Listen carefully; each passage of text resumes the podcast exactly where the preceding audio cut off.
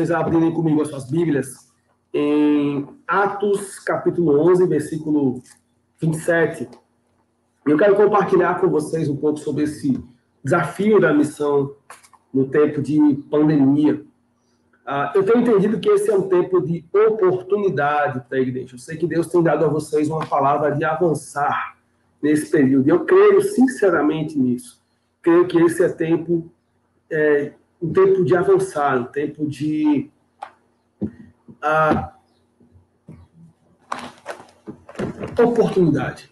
Acho que essa é a palavra, oportunidade. A gente tem, não, não deve enxergar esse tempo de pandemia apenas como um tempo de adversidade, mas, sobretudo, como um tempo de grande oportunidade.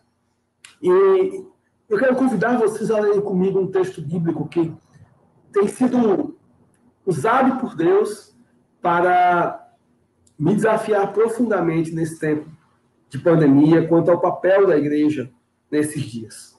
Nós sabemos que ah, estamos em uma pandemia global, já completamos um ano, na verdade, essa semana, sexta-feira, fez um ano aqui do primeiro óbito por Covid-19 no Rio Grande do Norte. E esse é um cenário muito desafiador, porque nós nunca vivemos e servimos em meio a uma pandemia. Mas, na verdade, isso é novo para nós, para nossa geração. A última pandemia ocorreu no ano de 1918 a 1920, foi a pandemia da gripe espanhola. E naquela época, ali no início do movimento pentecostal, há testemunhos extraordinários de como Deus operou naquele momento através da sua igreja, através do seu povo. Ah, é, é, esse cenário, embora complexo, não é algo novo na história da igreja. Pelo contrário, em toda a história da igreja, a igreja do Senhor Jesus se deparou com pragas, se deparou com epidemias. Ah, na época do, da igreja primitiva, nos primeiros séculos da igreja, ali no Império Romano, no século II, houve uma pandemia no Império Romano. Na época era chamada de praga. E ah, um autor não tão conhecido por nós, que escreveu, é, na verdade, um sociólogo, ele escreveu um livro chamado Crescimento do Cristianismo. Um sociólogo é, reconta a história, ou reconsidera a história.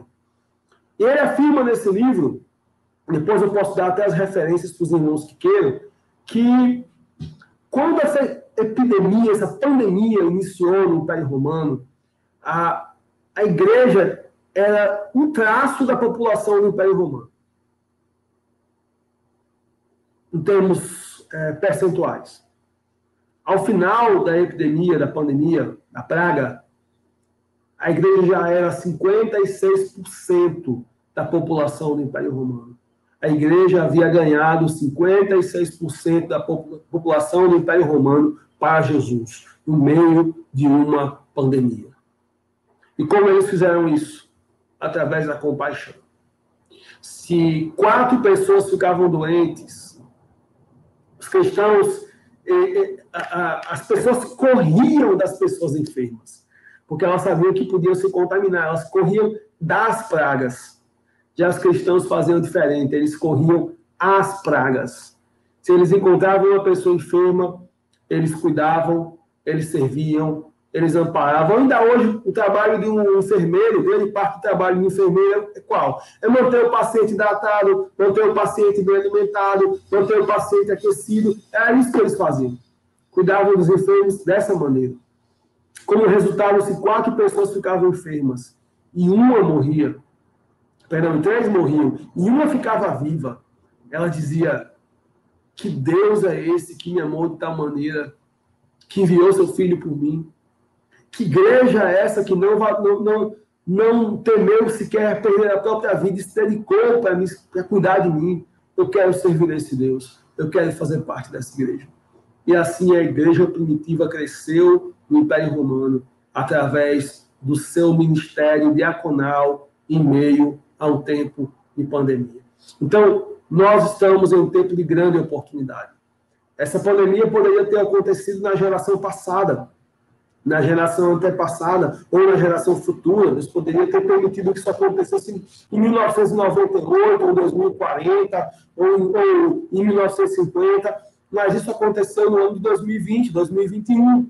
Nós somos a igreja do Senhor Jesus nesse tempo. E algo que eu tenho aprendido como missionário, irmãos, é que o missionário não escolhe o lugar para onde ele é enviado. Ele simplesmente vai em alegre obediência ao seu Senhor. Eu tenho enxergado essa pandemia como uma oportunidade, como o nosso campo missionário para o qual Deus nos enviou para pregar o Evangelho e servir as pessoas em um tempo de grande necessidade. Eu creio que um dos melhores modelos históricos de como a igreja deve se portar em um tempo como esse, em tempo de emergência, é encontrado no testemunho da igreja de Antioquia da Síria. A cidade de Antioquia da Síria ficava a 300 quilômetros ao norte de Jerusalém.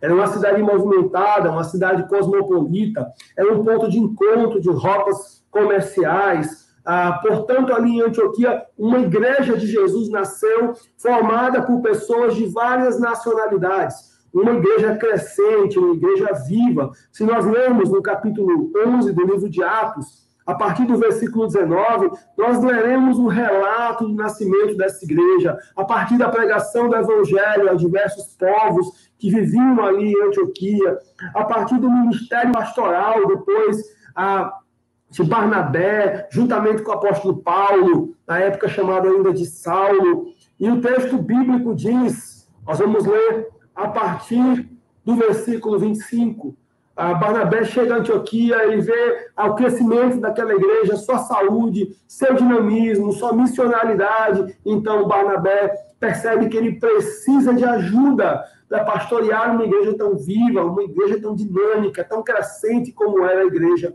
de Antioquia. E ele vai, então, no versículo 25, diz que partiu Barnabé para Tarso à procura de Saulo. Barnabé foi à procura de Olha aí, tô vendo o pastor aí com guarda-chuva, rapaz. e então Barnabé foi à procura de Saulo para ajudá-lo a pastorear, a cuidar daquela igreja tão viva. E o versículo 26 diz: Tendo um encontrado, levou para Antioquia e por todo um ano se reuniram naquela igreja e ensinaram numerosa multidão.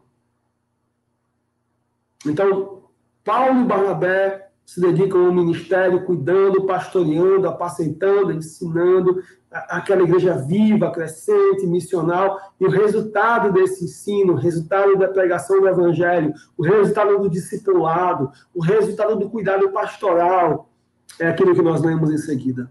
Em Antioquia, foram os discípulos, pela primeira vez, chamados cristãos.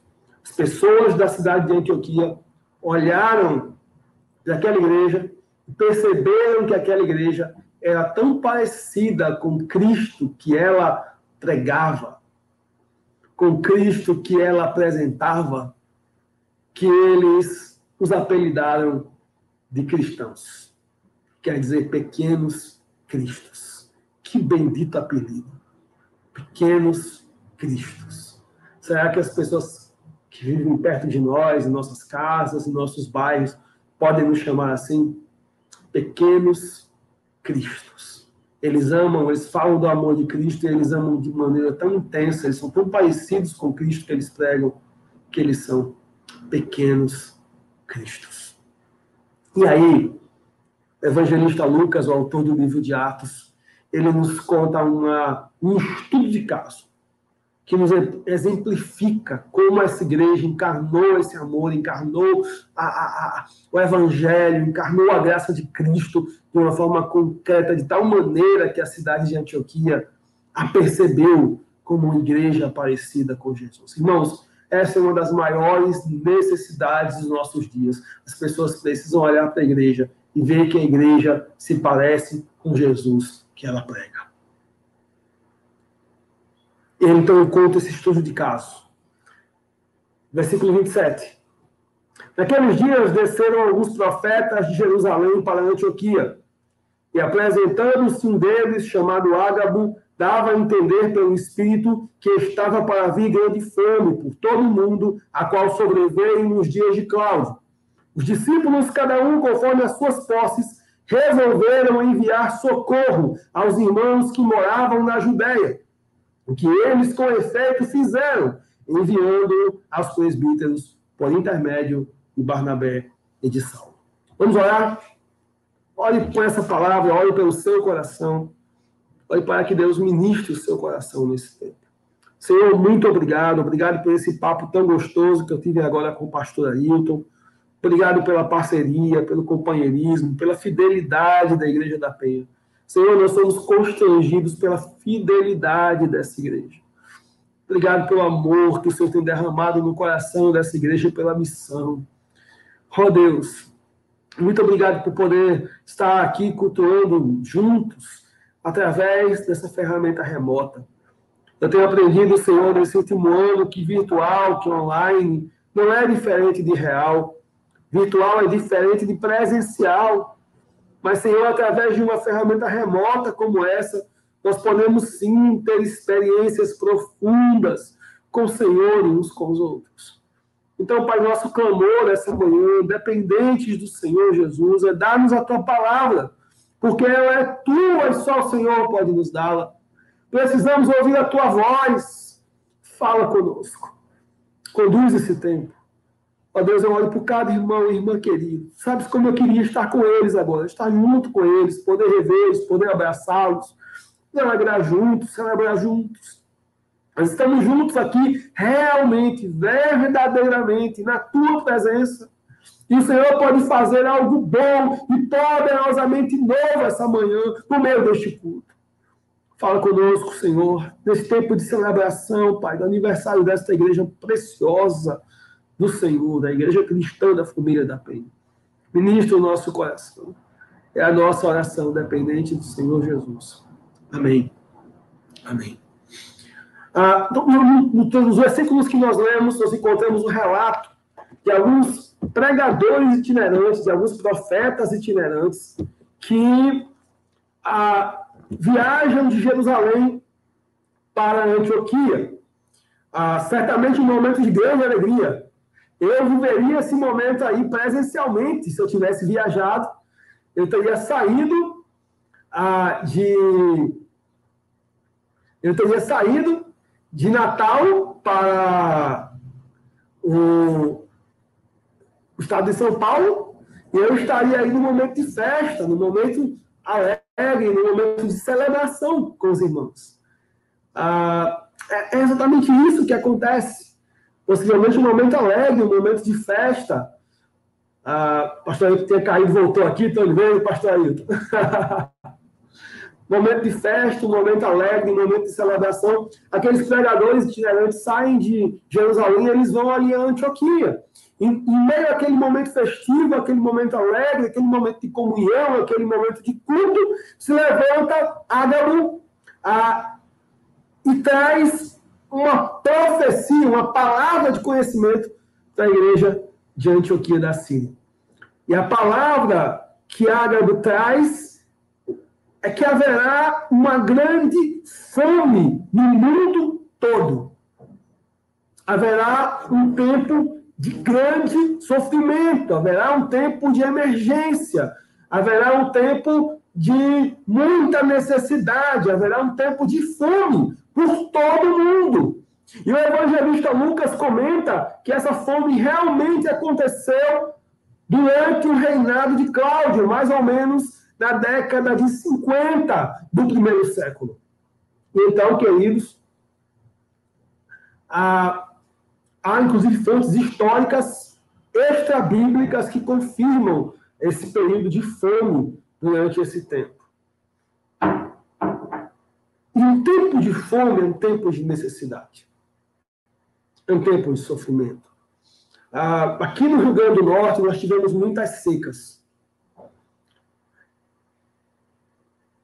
Em 2020, a Covid-19 se tornou a principal causa de mortes aqui no Rio Grande do Norte. Sabe qual foi a única coisa que superou a Covid-19 na história? A seca. Porque a seca promove fome. E fome mata. Então, nós estamos é, diante de uma palavra profética trazida pelo Espírito Santo. O Espírito Santo está informando a igreja, preparando a igreja, que haverá um grande tempo de fome, um tempo de grande necessidade, um tempo de emergência, similar a esse tempo que estamos vivendo de pandemia. E olhando para a maneira como a igreja de Antioquia responde a essa palavra de Ágabo, a esse tempo de emergência, esse tempo de necessidade, nós podemos aprender bastante sobre como devemos agir como igreja nesse tempo de pandemia. Então, eu quero essa manhã ministrar sobre algumas coisas que a igreja de Antioquia faz e algumas coisas que ela não faz em decorrência do estado de emergência que é anunciado pelo profeta Ágabo. Em primeiro lugar, a gente percebe que o Espírito Santo se preocupa com a fome das pessoas. O Espírito Santo se preocupa com a necessidade das pessoas. O Espírito Santo se preocupa com o sofrimento das pessoas. E o Espírito Santo age para mobilizar a sua igreja como os pés e as mãos de Jesus e a boca de Jesus para anunciar o evangelho e servir daqueles que sofrem. O Espírito Santo faz isso aqui através do profeta Ágabo, e o Espírito Santo continua nos mobilizando, nos desafiando ao engajamento na missão de Deus nos dias de hoje. Então, primeiro, o que, que a igreja de Antioquia não faz? Primeiro, a igreja de Antioquia não diz assim: ah, não, ah, não, Agabo, isso aí deve ser um sinal de que o Senhor Jesus está voltando.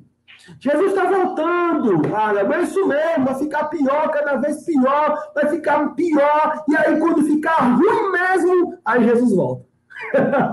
Eles não falam isso. Eles não ficam procurando evidência para saber se é porque Jesus está voltando amanhã e por isso está acontecendo essa fome, sabe? Até porque, irmãos, quando nós lemos Atos 1,8, um pouquinho antes de Atos 1,8, se você pode deixar marcada a Bíblia comigo aí em Atos 11, vai rapidinho lá em Atos 1, você vai perceber, a gente conhece muito bem Atos 1,8, o mandamento missionário da igreja, grande comissão, mas um pouquinho antes de Atos 1,8, ali nos versículos anteriores, no versículo a, 6, nós lemos, a, a, então os que estavam reunidos lhe perguntaram, Senhor, será este o tempo em que restaures o reino a Israel? É agora, você já vai, vai fazer isso agora? Vai estabelecer o seu reino agora? Quando é que vai ser? Dá, uma, dá aí uma previsão. Jesus responde, não vos compete conhecer tempos ou épocas que o Pai reservou pela sua exclusiva autoridade. Não vos compete conhecer o tempo, Cronos, que é o tempo humano, e nem as épocas, o Kairos, o tempo de Deus, que o Pai reservou para a sua, sua exclusiva autoridade. Então, não fica fazendo cálculo se é agora, se é amanhã, se é daqui a uma semana, se é daqui a um ano, sabe? Foco não é esse, não, Jesus fala. Se preocupa com isso aqui. Mas recebereis poder ao descer sobre vós o Espírito Santo. E sereis minhas testemunhas, tanto em Jerusalém, como em toda a Judéia e Samaria e até os confins da terra. Nosso foco como igreja é na missão. Em Lucas 19, Jesus contou uma parábola que o Senhor deu a um servo cinco, cinco talentos, a outro dois talentos, a outro um talento. E o que tinha cinco multiplicou, o que tinha dois multiplicou, mas o que tinha um, ele achava que o Senhor ia voltar imediatamente. Então ele, ele achava que, como o Senhor é muito rigoroso, era melhor enterrar o talento e ficar só esperando o Senhor voltar. E aí o texto bíblico diz que quando o Senhor, e a ordem do Senhor foi negociar até que eu venha. E quando o Senhor volta, aquele que tinha cinco multiplicou, aquele que tinha dois multiplicou, e aquele que tinha um que achava que o Senhor ia voltar imediatamente e que o Senhor era muito rigoroso, enterrou o seu talento. E aquele que havia multiplicado foi chamado de servo bom e fiel. E aquele que permaneceu o tempo todo na atenção quando é que o Senhor vai voltar, porque o Senhor é muito rigoroso, eu vou deixar o talento aqui enterrado.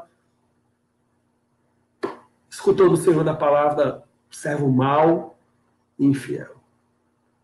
Meus irmãos, se você enterrou seus talentos nessa pandemia, esse é o tempo de desenterrá-los. Esse é o tempo de desenterrá-los. Nós recebemos uma ordem do Senhor negociai até que eu venha. O Senhor Jesus deu à sua igreja talentos, deu poder. Receber esse poder ao vir sobre vós o Espírito Santo. Nós recebemos poder quando cremos em Jesus. O Espírito Santo habita em nós e ele nos faz missionários, testemunhas. quando o Senhor Jesus voltar, isso pode acontecer hoje, mas pode acontecer daqui a 10 anos que ele nos encontre em missão. Que ele nos encontre em missão. Eles não usam a pandemia como uma desculpa, eles não usam a fome, e nós não podemos usar a pandemia como uma desculpa para cruzar os braços diante da necessidade das pessoas. Veja, na multiplicação dos pães, antes da multiplicação dos pães, o Senhor Jesus havia passado o dia pregando para aquelas pessoas.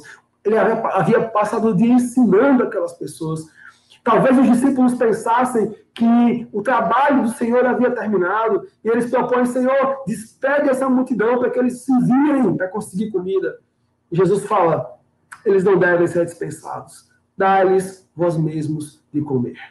Ele chegou para Jesus com uma proposta, Senhor, deixa, é, é, deixa eles se virarem. Vamos ignorar a necessidade social deles. Já passamos o dia aqui, o Senhor ensinando, pregando para eles.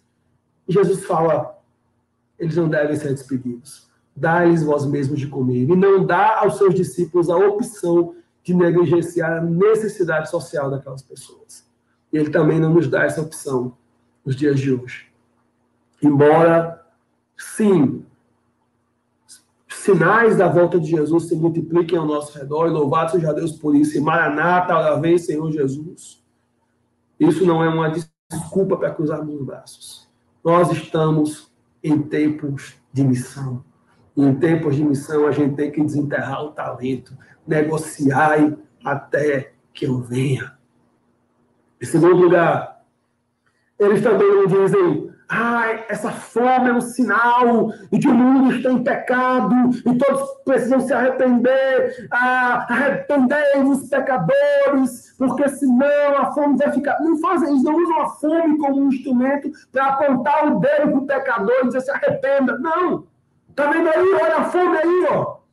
Tá vendo aí o sinal? Assim, eles não usam a fome como um argumento, esse tempo de emergência, como um argumento para forçar as pessoas a se converterem. Porque o que leva as pessoas a se converterem não é a pressão que pode ser feita a partir um cenário é, que estamos vivendo. O que leva as pessoas à conversão é a pregação genuína do Evangelho de Cristo. Pessoas se convertem quando escutam o Evangelho. Então, a pandemia, assim como aquela fome, não é uma desculpa para ficarmos apontando o dedo para aqueles que não são crentes e falar, tá vendo aí, não se arrependa não. Jesus está voltando, se arrependa. Pessoas se convertem quando elas escutam o Evangelho. Pregue o Evangelho. Fale do amor de Jesus. O Evangelho é Jesus. Terceiro, primeiro, eles não ficam, não usam isso como uma desculpa para cruzar os braços. Segundo, eles não usam como uma desculpa para apontar para as pessoas e condenar as pessoas. Terceiro, eles não ficam procurando culpados. Você reparou? Eles não ficam dizendo assim, eu acho que a culpa é de Herodes. Eu acho que a culpa é porque Herodes não foi um bom distribuidor da comida para as cidades. Não, eu acho que a culpa são, é dos prefeitos das cidades romanas. Não, eu acho que a culpa é de César, porque explora o povo. Eles não ficam procurando culpados. A, culpa é do, decreto tal, do governador tal, do Império Romano. Eles não ficam procurando culpados. Então, já que a igreja de Antioquia não fica usando aquele tempo de emergência como desculpa para cruzar os, bra os braços, já que eles não usam esse tempo de emergência como uma forma de apontar para as pessoas e tampouco ficam procurando culpados, o que eles fazem? Em primeiro lugar, eles fazem três perguntas. Se você gosta de escrever as mensagens como eu, você pode escrever três perguntas que a igreja de Antioquia faz diante do tempo de emergência e que nós também devemos fazer no tempo de pandemia e que vão nos ajudar a entender o nosso papel nesse momento como igreja. Primeira pergunta que a igreja de Antioquia se faz. No versículo 29. Primeira pergunta. Ágamo prediz que haverá um tempo de fome, de emergência. Esse tempo realmente acontece na década 50 do primeiro século. O que, a igreja de Antioquia faz? Primeira pergunta que ela se faz é: o que nós podemos fazer? O que nós podemos fazer? E a resposta está aqui no versículo 29. Os discípulos, cada um conforme as suas posses, resolveram enviar socorro. Eles perguntam o que nós podemos fazer. Então decidem agir, cada um conforme as suas posses. Ah, eles decidiram providenciar ajuda. Essa é uma atitude profundamente teológica também.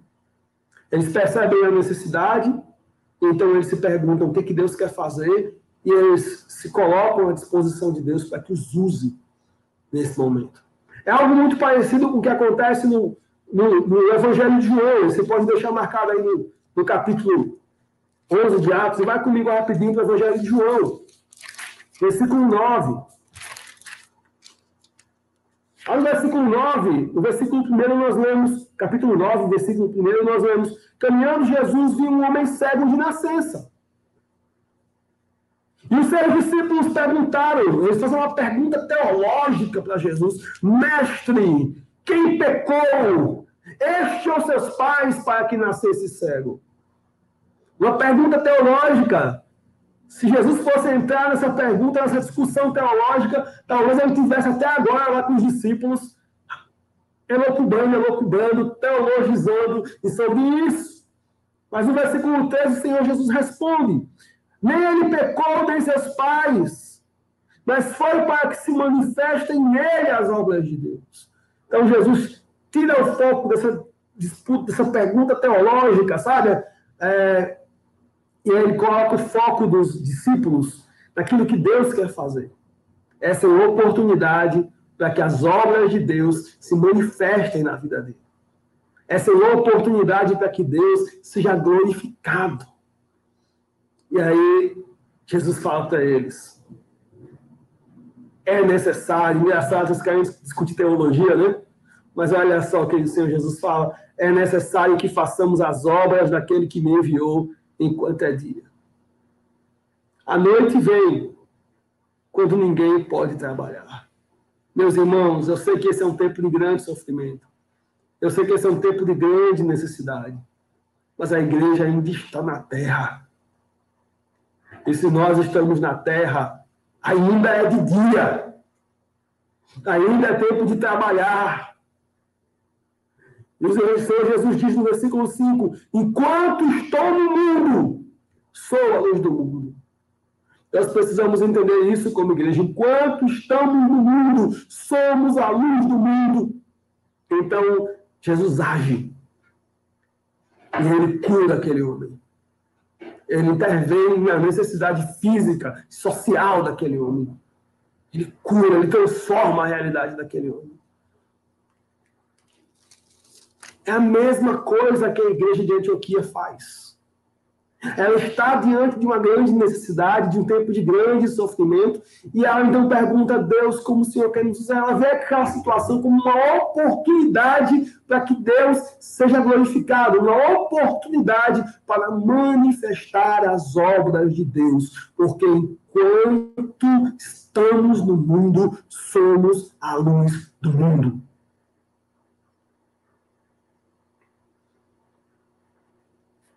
O nosso foco deve ser, sabe, não tanto em questões filosóficas e teológicas sobre esse momento, mas muito mais em como Deus quer nos usar nesse tempo. Que Deus quer fazer através de nós nesse tempo. Nós somos a igreja de Jesus no século 21. Nós somos a igreja de Jesus nesse momento. E, meus irmãos, uma pista, uma pista muito ah, importante para entender como Deus quer nos usar, está aqui no versículo 29. Os discípulos, cada um conforme as suas posses, cada um conforme os seus recursos. Deus tem dado a cada um de nós recursos, dons, talentos. Deus quer nos usar de acordo com esses recursos que Ele tem nos dado. Imaginemos então, queridos, a igreja de Antioquia orando e buscando discernir em oração que Deus queria que ela fizesse naquele momento de emergência. Deus, o que o Senhor quer fazer através de nós? Como o Senhor quer nos usar? E isso é crer no trabalhar do Espírito Santo. Hoje o trabalho do Espírito Santo, primeiro o Espírito Santo usa ágamo para trazer essa, esse desafio para a igreja. Depois, a igreja busca a direção do Senhor de como pode ser usada por Ele nesse tempo. E uma pista são os dons, os recursos que nós temos. Cada um segundo as suas possibilidades. Quando a pandemia começou, aqui no campo missionário, nós começamos a perceber que isso afetaria de forma drástica as comunidades mais empobrecidas nas quais nós trabalhamos. Porque a imensa maioria das pessoas depende do trabalho informal. Então, ela vende o almoço para comprar o jantar.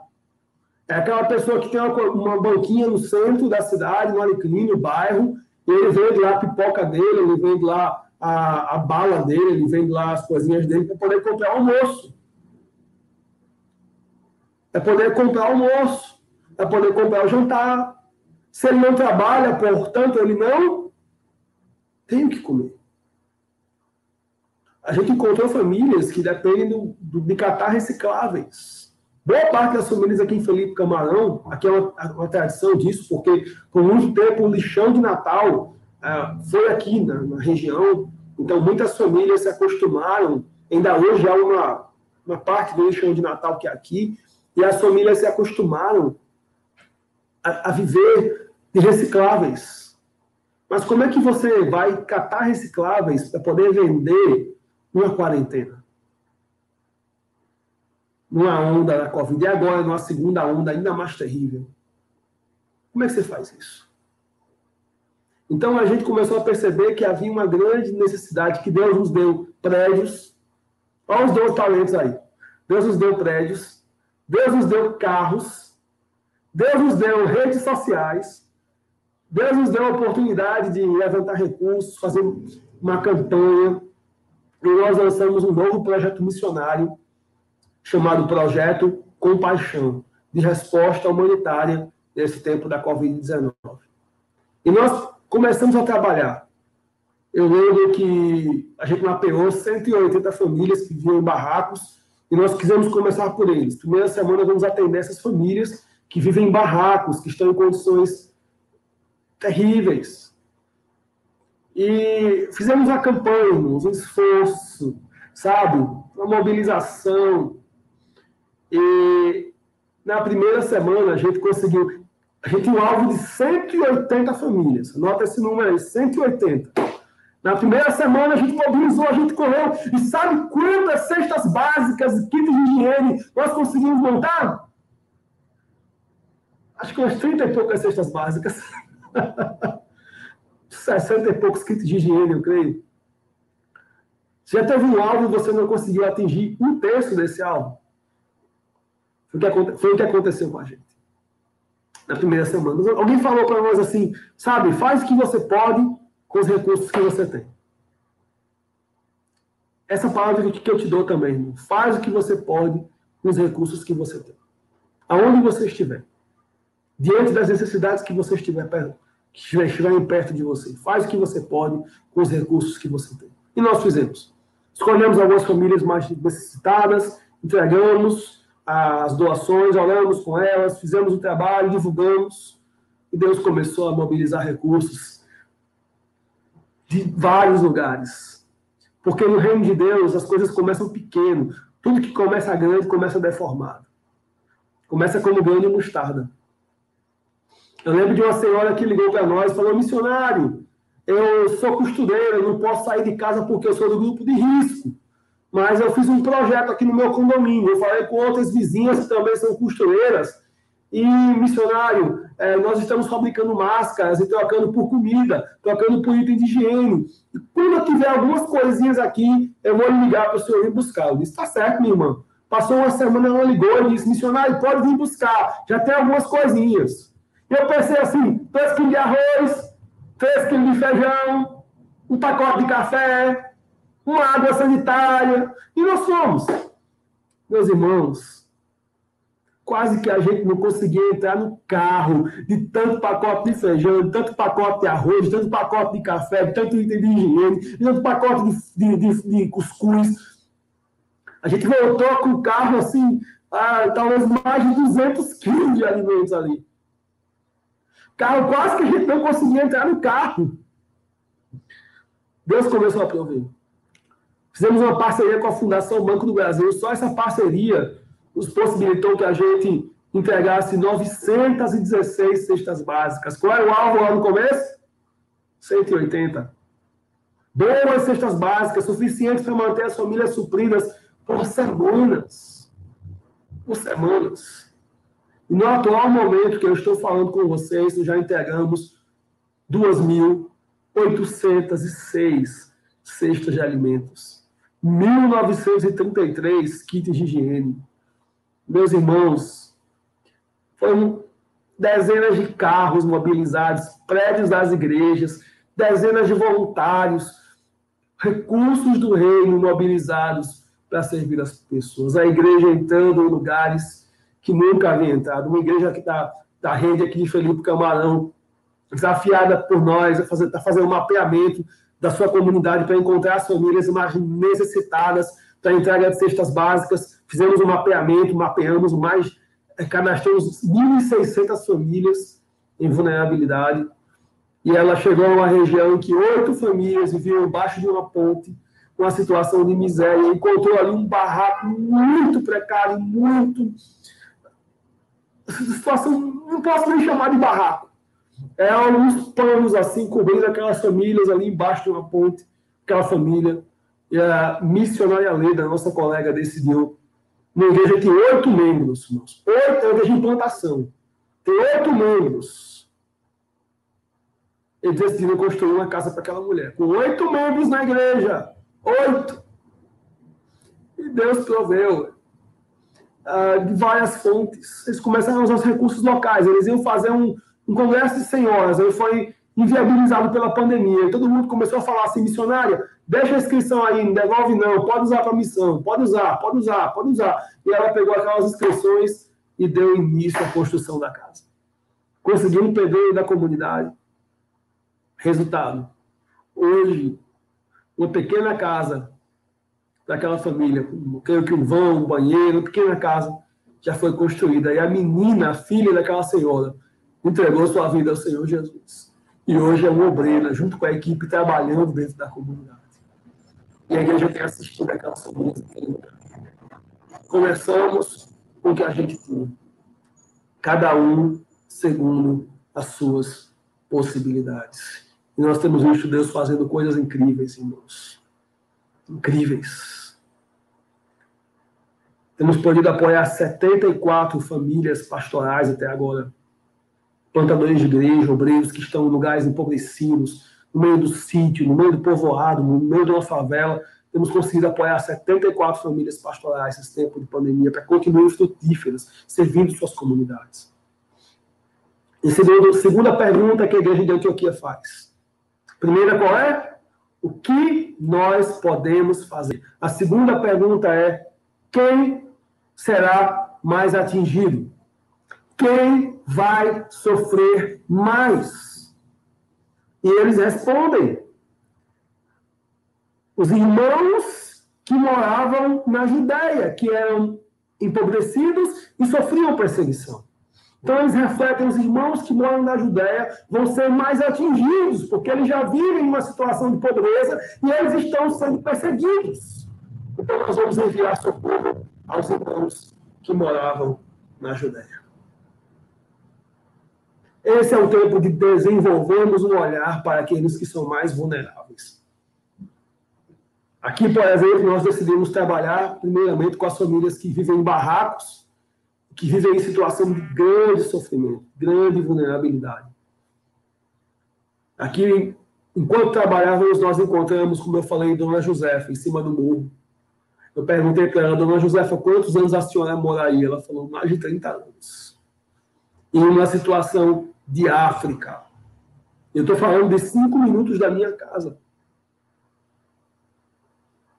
Nós encontramos uma comunidade chamada Olga Benari, que 120 famílias vivem em barracos de 5 metros, sem água encanada. Famílias enormes, irmãos, de oito pessoas dentro de um barraco de 5 metros. Como é que você faz isolamento social em uma situação como essa? Eu lembro que nós chegamos numa casa, encontramos duas criancinhas lindas, alegres, e quando a gente olha do lado assim, tem escrito: Meu barraco, minha vida. Se uma pessoa contrai Covid-19 naquela comunidade, todo mundo contrai. Porque são 600 pessoas morando em barracos aglomerados de 5 por 5. E nós começamos a trabalhar nesses contextos desses deles começaram a entrar por dentro de comunidades como Salgado, aqui, uma região é, ribeirinha, regiões como a favela do Japão, várias comunidades mais vulneráveis, mais empobrecidas.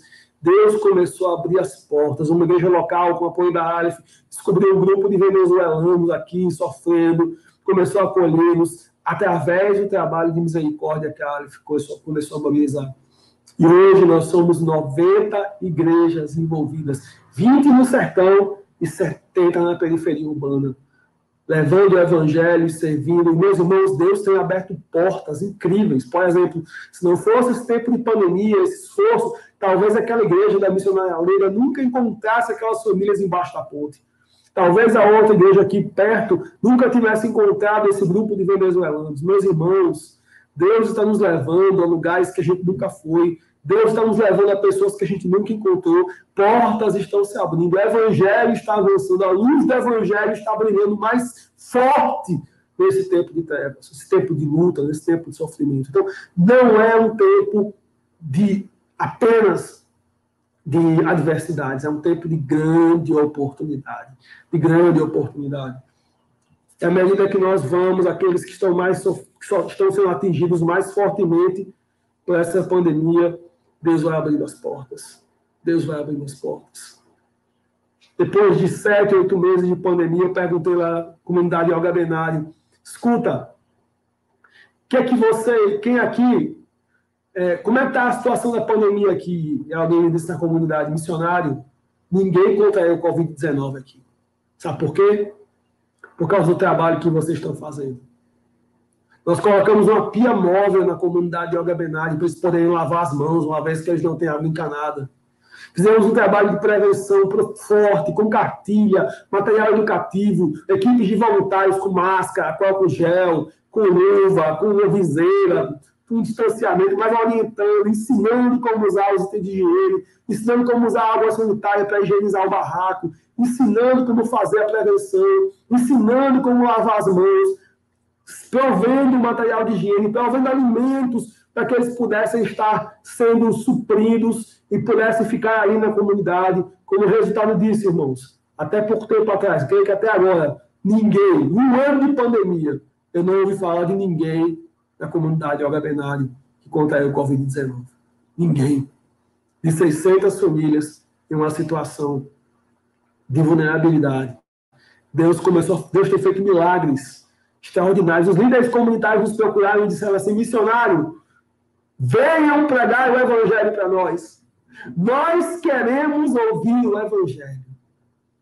Esse trabalho de compaixão abriu o coração da comunidade para ouvir o evangelho. E atualmente, o líder dessa comunidade, olhe por ele, o Célio, Eu tenho tido conversas profundas com ele sobre Jesus.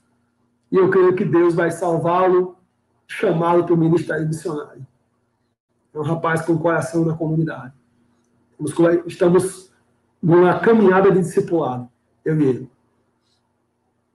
Então, queridos, quais são aqueles que estão sofrendo mais ao nosso redor? Vamos servi-los. Vamos levar o evangelho. Vamos levar ajuda. É o que a gente tem feito aqui. E nós temos visto Deus fazendo milagres incríveis, extraordinários. Terceira e última pergunta que eles fazem: Quem enviaremos? Versículo 30 que eles, com efeito, fizeram enviando aos presbíteros por intermédio de Barnabé e de Saulo. Então eles perguntam quem a gente vai enviar. Então eles decidem enviar Barnabé e Saulo. E meus irmãos, a, a minha pergunta é: quem Deus quer enviar? Da igreja cristã da família da Penha, neste tempo de aniversário, nesse tempo de grande oportunidade para a missão, quem Deus quer enviar? E, meus irmãos, essa pergunta é uma pergunta que aponta para o fato de que Deus quer trabalhar através de nós. Nós gostamos muito do texto de Romanos 8, 28, que todas as coisas cooperam para o bem dos que amam a Deus, mas uma possível tradução de Romanos 8, 28 seria que Deus trabalha com e por meio daqueles que o amam para conduzir a situação a um bom fim. Ou seja, Deus quer trabalhar com e através de nós, para que então as coisas cooperem para o bem daqueles que amam a Deus. Deus quer nos usar. Deus quer nos usar. E a igreja primitiva, a igreja de Antioquia, acreditava que Deus a capacitava por meio da sua presença pessoal, por meio da presença do Espírito Santo. E o Espírito Santo que habitava na igreja de Antioquia também, também habita em mim, também habita em você. E ele deseja nos usar como os olhos, ouvidos, as mãos, os pés, a boca de Deus para cumprir a missão de Deus no mundo. Deus quer usar a minha vida e Deus quer usar a sua vida. Quem a, a pergunta de Isaías, que Isaías escutou, continua ecoando: Quem enviarei? quem há de ir por nós. Em João 20, 21, mas eu falando no Evangelho de João, capítulo 20. E eu não sei como isso está afetando você pessoalmente. Eu, no mês de maio do ano passado, logo no começo da primeira onda, tive os sintomas da Covid-19. Minha esposa teve os sintomas, a missionária Daniane teve os sintomas. Não fizemos o teste, porque na época não era tão fácil ter testes mas nós tivemos vários sintomas, passamos 15 dias em isolamento. Eu sei como isso está afetando você, a sua família, nesse tempo tão, tão desafiador. Mas eu quero lembrar para você que após a crucificação, três dias depois da crucificação, no domingo, Maria vai ao túmulo de Jesus para terminar a preparação do seu corpo, que não havia sido possível concluir devido ao fato de que sábado era dia de descanso. Lembra que Jesus foi morto em uma sexta-feira, ao final, ao cair da tarde. Então, ela vai ao túmulo muito cedo. Quando ela chega ali, ela percebe que a pedra estava removida e o corpo do seu Senhor não estava mais lá. E Maria se prostra e chora, porque ela acredita que alguém levou o corpo do seu Senhor. Lágrimas. Até que ela escuta uma voz que a chama pelo nome. Maria. E aquela voz é a voz do Mestre. O coração de Maria se alegra nós podemos chorar, irmãos, na presença do Senhor, porque quando escutamos a sua voz, o nosso coração vai fortalecido. Então Jesus dá a ela uma missão. Vá aos demais e anuncia a eles que eu ressuscitei. Depois os discípulos estão em lockdown. Eles estão a portas fechadas. Eles viram seu mestre ser assassinado na cruz. E eles estão perguntando quando é que os romanos vão chegar. Eles vão entrar eles vão levar a gente, vão matar a gente também. Eles estão com medo. Eles estão com portas trancadas. Eles estão em lockdown. Glória a Deus que Jesus consegue entrar através das portas fechadas de nossas casas. E ele faz. E ele diz a eles: paz. Porque a resposta cristã nunca é medo, a resposta cristã sempre é paz. Ele diz assim: como o Pai me enviou, eu também vos envio. Dá a eles a grande comissão. Assim como o Pai me enviou, eu também vos envio ao mundo. Jesus havia falado mais de 40 vezes no Evangelho de João que ele foi enviado pelo Pai. E agora ele diz: assim como o Pai me enviou, eu também vos envio. Mas um discípulo não estava lá. Tomé. E Tomé fala: um dia eu vou pregar sobre Tomé aí, pastor Anton. E aí Tomé fala: eu não consigo crer. Eu tenho dúvidas. Se eu não tocar na mão, se eu não tocar no lado, eu não consigo crer. Nós ah, costumamos chamar Tomé de descrente, mas na verdade Tomé foi sincero. Ele abriu o coração, com que ele estava. Ele, ele, ele foi transparente. E Jesus honra a sinceridade de Tomé. Honra a transparência de Tomé.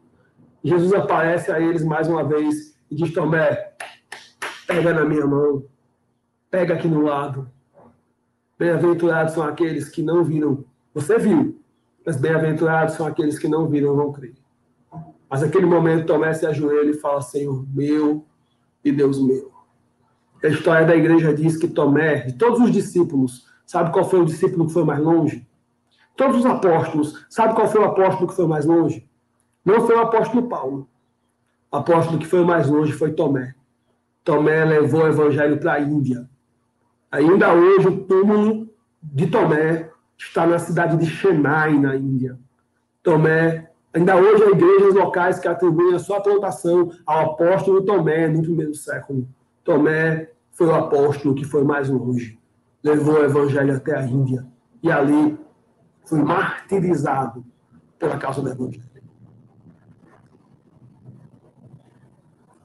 Lágrimas, medo, portas fechadas e dúvida. A missão foi dada à igreja nesse cenário. No cenário de medo, no cenário de choro, no cenário de portas fechadas e no cenário de dúvida. Eu não sei como isso tem afetado você pessoalmente, esse momento que a gente está vivendo. Mas a missão foi nos dada nesse contexto e nós continuamos ouvindo a, a voz do Mestre, que diz: Assim como o Pai me enviou, eu também vos envio. Aqui, meus irmãos, nós vimos milagres incríveis. Nesse período de pandemia, nós colocamos pias móveis nas comunidades. Já atendemos 1.600 famílias, como já mencionei. Nós criamos as bolsas de esperança. O que é a bolsa de esperança? A bolsa de esperança é uma bolsa com material bíblico e pedagógico para crianças que estão passando a quarentena dentro de um barraco ou dentro de uma casa bem precária sem poder sair. Imagina que é passar uma quarentena num barraco de 5 por 5. Imagina aí. E a Bolsa de Esperança ela vem recheada, ela vem repleta de brinquedos pedagógicos, de bíblia infantil, de material para pintura. E quando a criança recebe a Bolsa de Esperança, ela faz um uau! Pela graça do Senhor, nós já conseguimos atender 561 crianças com bolsas de esperança. Com bolsas de esperança. Nós também fizemos a iniciativa Encoraje, que é uma iniciativa para encorajar os profissionais de saúde nesse período de pandemia. Começou no hospital. São áudios diários que nós mandamos para os profissionais de saúde. Começou no, no hospital. E aí os profissionais de saúde começaram a enviar os outros. Daqui a pouco a iniciativa Encoraja estava alcançando quase toda a rede pública de saúde aqui do Estado. mensagens de evangelização, de encorajamento diárias para os profissionais de saúde. Nós começamos a ir para os hemocentros, para mobilizar os cristãos para doar sangue, porque os estoques de hemocentro estavam baixos. Irmãos, houve dias que nós conseguimos bloquear a agenda do hemocentro só para nós. Tomamos hemocentro, lotamos hemocentro de crente para doar sangue. A igreja se mobilizando para aproveitar as oportunidades. A pergunta continua a mesma: quem eu vou enviar? Que a nossa resposta seja: Senhor, eis-me aqui. Envia-me a mim. Envia-me a mim. Pela graça do Senhor, já conseguimos atender, alcançar 8 mil pessoas diretamente através desse trabalho. Mobilizar pelo menos 900 voluntários esse é um grande movimento de misericórdia, irmãos. Movimento de compaixão, de evangelização, de serviços. Deus conta com a igreja. Deus quer usar a sua igreja nesse tempo. E esse momento final, eu quero deixar para orar com aqueles que estão ouvindo essa mensagem na sua casa. Eu, como falei, eu não sei como isso chega para você. Eu não sei como você tem sido afetado por esse momento. Uma bolsa de esperança hoje custa cerca de 50 reais. Com 50 reais a gente consegue abençoar uma criança com a bolsa de esperança. Agora nós estamos com o desafio de levar normalmente cestas básicas para as 1.600 famílias, é um outro grande desafio. Mas, sabe, não é só uma cesta básica. É, lembra da palavra de Ágabo? O Espírito Santo se preocupa com a fome das pessoas. E para alguém que recebe uma cesta básica, isso é algo profundamente espiritual. Porque ela recebe a cesta básica, ela levanta e faz graças a Deus. Graças a Deus. E nós temos conseguido entrar, claro que com as normas de segurança, nos lares das pessoas, nos lugares mais vulneráveis. Temos conseguido levar a palavra de esperança do Evangelho, orar pelas pessoas. E, meus irmãos, nós estamos antevendo um tempo de grande quebrantamento. Então, as perguntas são essas. O que podemos fazer? Quem vai sofrer mais? Quem vai? Que a sua resposta seja, Senhor, eis-me aqui. Mesmo em meio às lágrimas, mesmo em meio à dúvida, mesmo em meio ao medo, mesmo em meio às portas fechadas. A voz do Senhor continua ecoando, assim como o Pai me enviou, eu também vos envio. Que a sua resposta seja, Senhor, eis-me aqui. Envia-me e usa-me. Vamos orar? Pai, esse é um tempo de grande necessidade, mas é um tempo de grande oportunidade. Muito obrigado, Senhor, pelas centenas de famílias que têm sido apoiadas. Obrigado, Senhor, pelas dezenas de igrejas mobilizadas. Obrigado, Senhor, pelas centenas de crianças apoiadas. Obrigado, Senhor, pelas campanhas de conscientização, pela mobilização. Obrigado, Senhor, porque esse é um tempo em que a missão continua a mesma. A missão continua a mesma. podem mudar os métodos. Como nós criamos as bolsas de esperança, ou a pia móvel, ou a campanha de emergência com cestas básicas, kits de higiene, proteína, ou o trabalho evangelismo ah, de barraco em barraco, talvez não entrando, mas orando, pregando aí com as normas de segurança. Os métodos podem mudar, mas a missão continua a mesma. A tua igreja Ó Deus, é a resposta para esse momento. Senhor Deus, inunda o coração do meu irmão, da minha irmã de coragem, de esperança, porque só podemos comunicar esperança quando temos esperança em nós. Senhor Deus, nos ajuda a enxergar as oportunidades que o Senhor está colocando do nosso lado, tão próximo Senhor, há pessoas que precisam nesse momento do socorro, do apoio, da proclamação, do serviço. Nos ajuda a enxergar as oportunidades, Senhor. Obrigado, porque nesse momento o prédio pode estar fechado, mas a igreja está em missão no mundo. Nós somos uma igreja chamada e enviada pelo Senhor na missão, o Espírito nos capacita para cumprir a missão nesse tempo. Deus amado, nos fortalece para um tempo de grande colheita. Obrigado pelos milagres que nós temos testemunhado, Senhor. Ó Deus, 1.600 famílias já atendidas, 8 mil pessoas. Senhor Deus, quantas coisas tremendas nós temos visto. Somente aqui na região de Natal, Pai. Quantas outras coisas tremendas também em outros lugares em que a Aleph trabalha. Obrigado porque o Senhor está em missão nesse tempo. O Senhor nos chama a participar daquilo que o Senhor está fazendo no mundo. Eu sou a igreja cristã da família da Penha. Essa preciosa igreja que celebra o seu aniversário. Fortalece, ó Deus, o coração missionário dessa igreja e a visão, ó Deus, missionária no teu povo. Continua aquecendo o coração da tua igreja no seu amor pela missão.